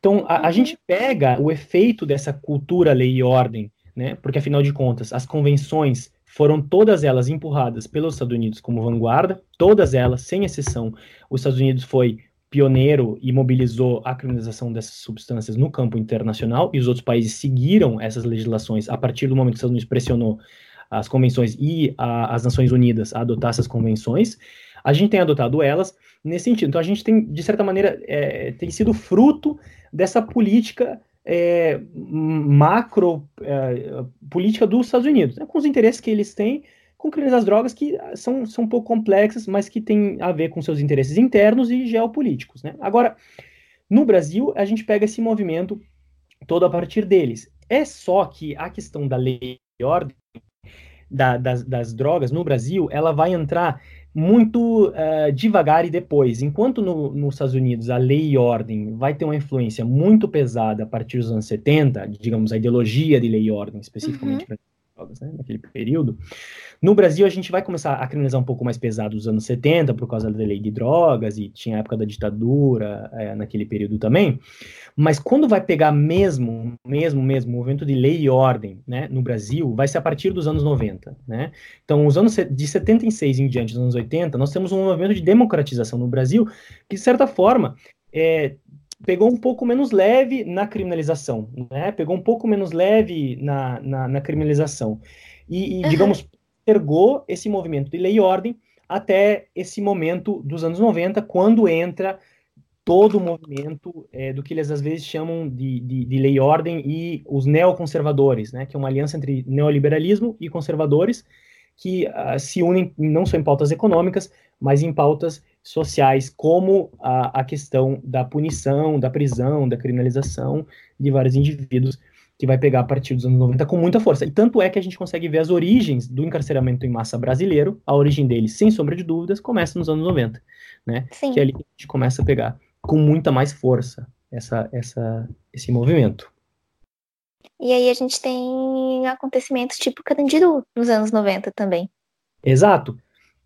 Porque nos anos 90 é, é, vai se encarcerar muita gente e, e, e as condições para esse encarceramento não melhoram, né? O Brasil, infelizmente, nunca lidou com a questão criminal e com a questão é, da, das prisões de maneira séria. Né? A gente sempre recorreu a, a políticas de imediato, é, e essas políticas têm significado sempre é, recorrer à repressão ou em, simplesmente som, jogar pessoas num, na, nas, nas, prisões. E no, no contexto dos anos 90, no contexto de grande crise econômica, né, hiperinflação que existia, um monte de moeda que vai mudando no final dos anos 80, é, desemprego, todo aquela, aquele caos que existia na década de 90, também tinha aquele problema de que a, a, a, criminalização aumenta, aumenta, aumenta, vai lotando as unidades penitenciárias e se perde um controle sobre as unidades penitenciárias.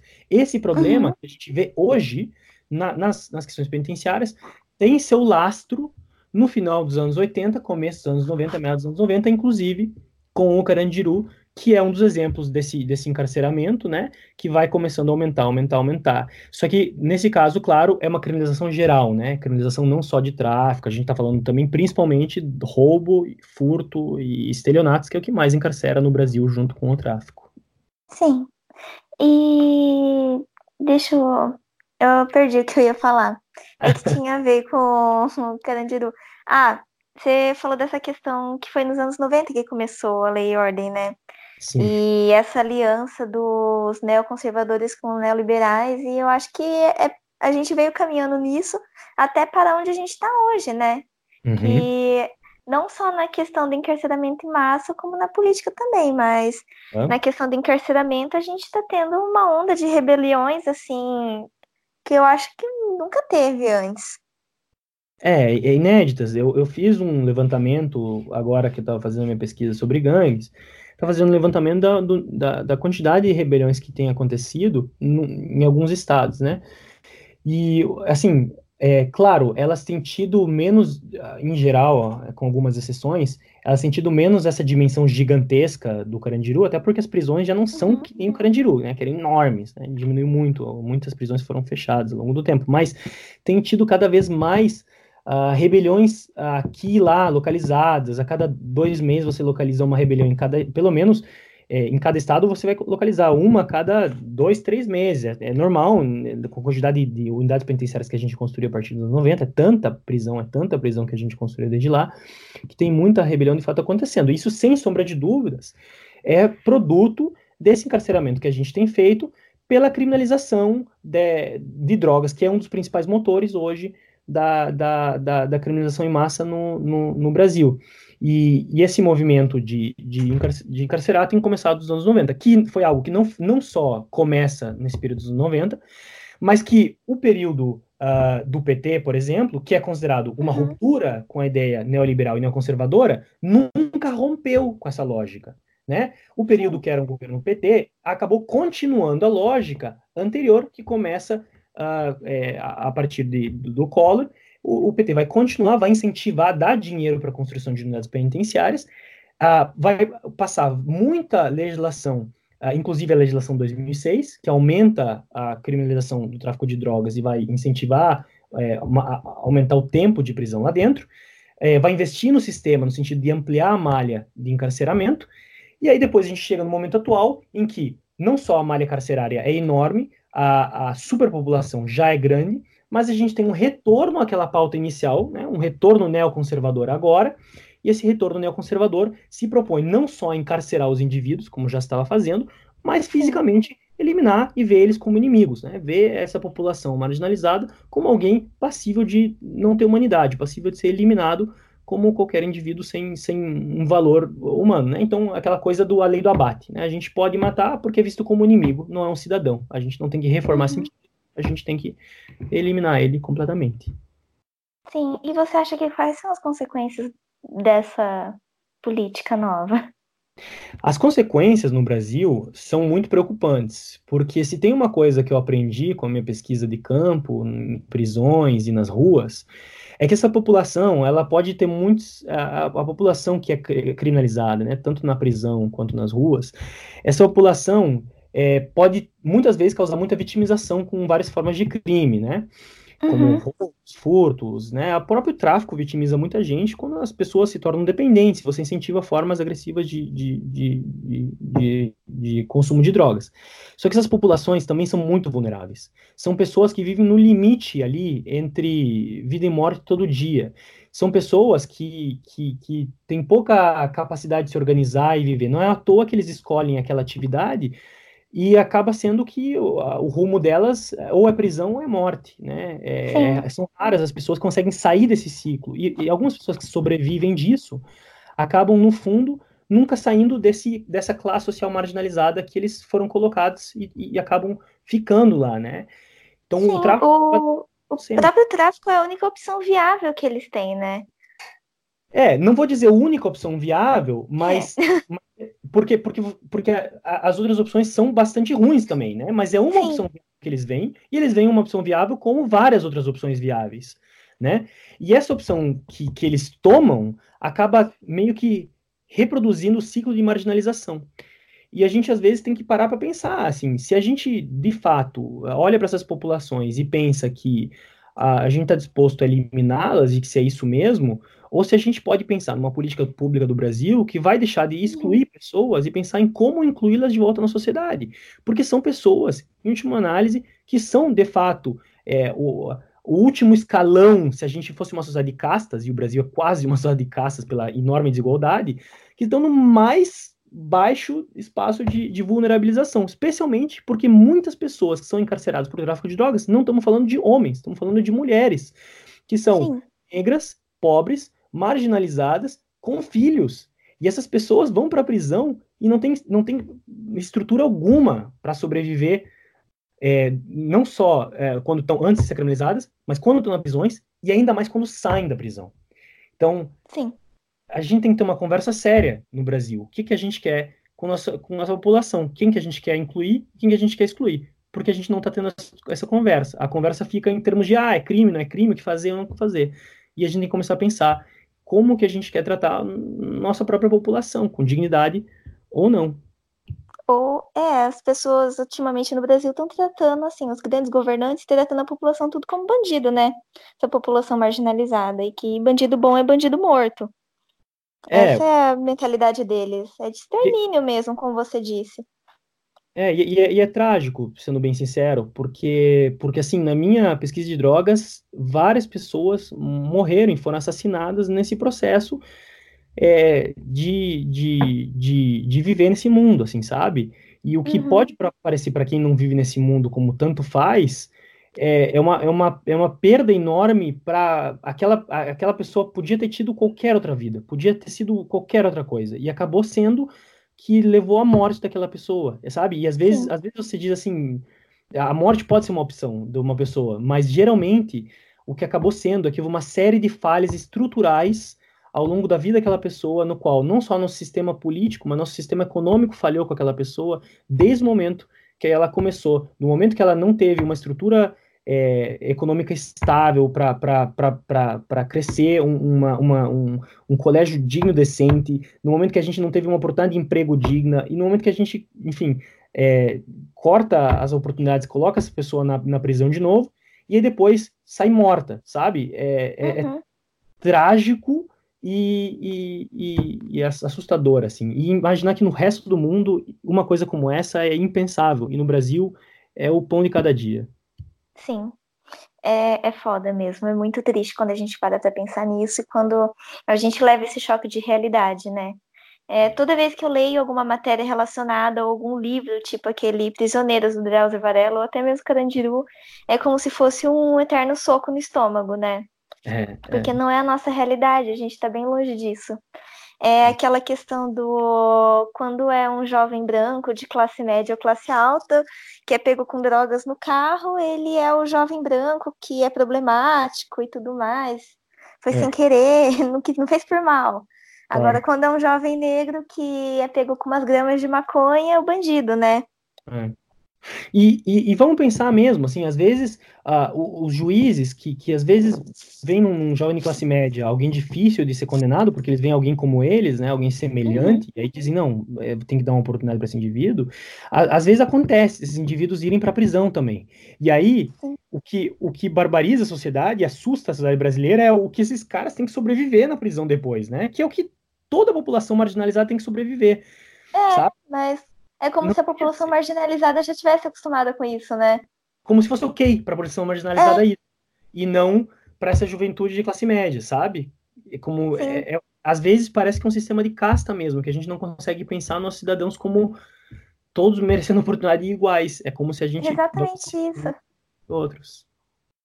Sim. E você acha que tem, vai ter está sendo discutida aquela alteração na lei antidrogas para descriminalizar, né? A, a gente volta lá no início, para descriminalizar a, a questão do usuário, né? Tá, tá, eu não sei explicar muito bem o que está acontecendo. Eu acho que você deve estar entendendo bem melhor do que eu. Você acha que resolveria alguma coisa? Olha, até onde eu estou tendo ciência, e eu tenho que admitir aqui que a minha pesquisa, a última vez que atualizei ela foi em 2015, desde então eu tenho mantido um pouco a par, mas não tão de perto. O que eu sei dos debates que estão ocorrendo nesse exato momento são os fatos de colocar alguns limites para determinar o que, que é uso e o que, que é tráfico de fato, né? Então, Sim. colocar de certa maneira um, um limite da quantidade de drogas e aí dizer, a partir dessa quantidade de drogas, isso vai ser uh, considerado uso, ou um pouco mais do que isso, vai considerado tráfico, né?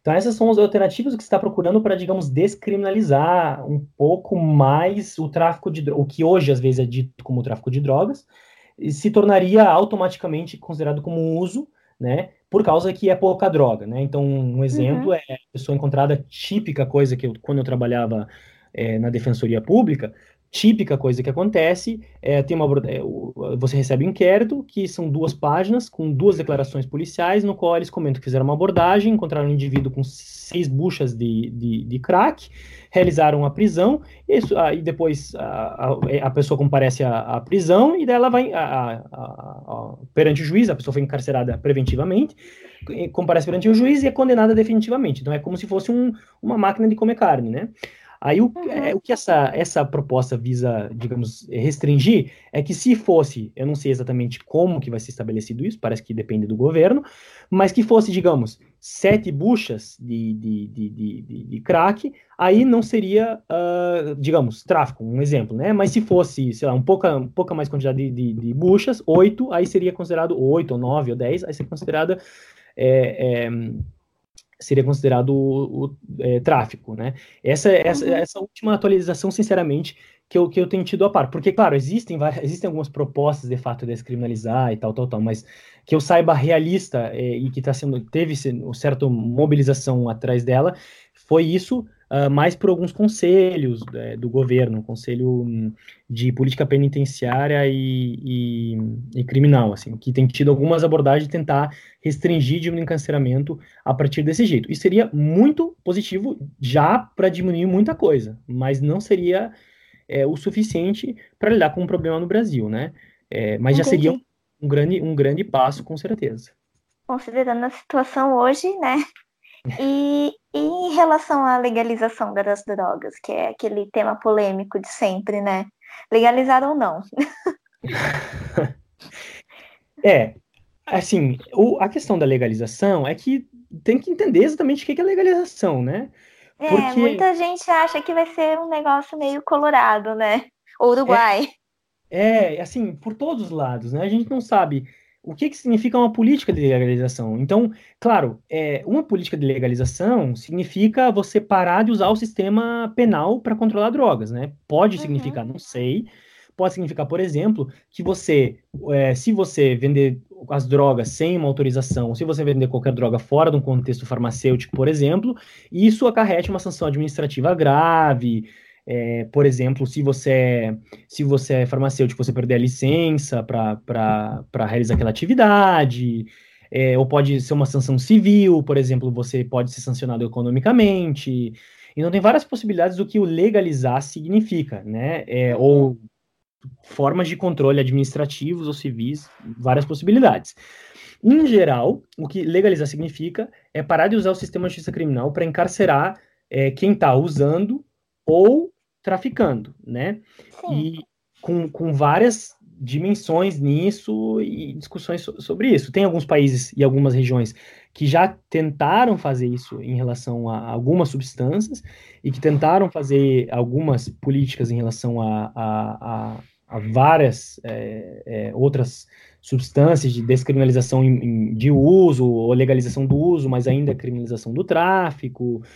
Então tem várias dimensões. O que a gente tem que saber é o que, que a gente quer no Brasil para lidar com o nosso problema, que existe um problema grave de consumo de drogas no Brasil, que muitas vezes pode é, ser vitimizar muito aquela a, a população, é, e ao mesmo tempo, a, porque algumas drogas né, têm um efeito maior sobre o indivíduo e podem ter um efeito drástico, mas ao mesmo tempo se perguntar como controlar essas drogas, como controlar essas drogas, como fazer esse controle, que se a gente tem que usar a polícia, como que ele vai ser usado a polícia, se tiver que ser usado ou não, o que, que a gente está querendo dizer com legalização ou não, né? Então, é um, é um tema muito amplo. Eu, em geral, tendo a pensar que a atual política, que é uma política de proibição, né, a partir da criminalização, é uma política negativa, né? Tem dado muita repercussão negativa. Então, eu, eu tenho eu, eu, sou uma pessoa muito aberta a ver as experiências internacionais e a ver a proposta de legalização, né, dependendo de como for pensado, em que contexto que isso for pensado e mobilizado, como uma, uma proposta muito séria e muito importante ser considerada. Né? Essa, em, em geral, é minha posição em relação à legalização. É, Vitor, eu, eu acho que é isso, basicamente. A gente conversou bastante, assunto legal. Eu gostei bastante da nossa conversa, rendeu pra caramba e eu aprendi bastante coisa. Eu espero que você tenha gostado tanto quanto. Gostei bastante, é, é, bem gostoso voltar a esses temas e discutir eles. Eu acho que a gente, às vezes, no Brasil, quando discute isso, a gente não tem ciência da dimensão do que, é o Brasil em relação aos outros países, assim. E essa experiência, um pouco de fora, me fez ver como a gente faz muitos paralelos é, entre Estados Unidos e Brasil, ou Europa Brasil, e a, a nossa dimensão do problema é muito, muito diferente, assim. E, e a gente precisava olhar, assim, para para isso em particular, mesmo na América Latina, né? Que é muito diferente dos nossos problemas dos, dos países.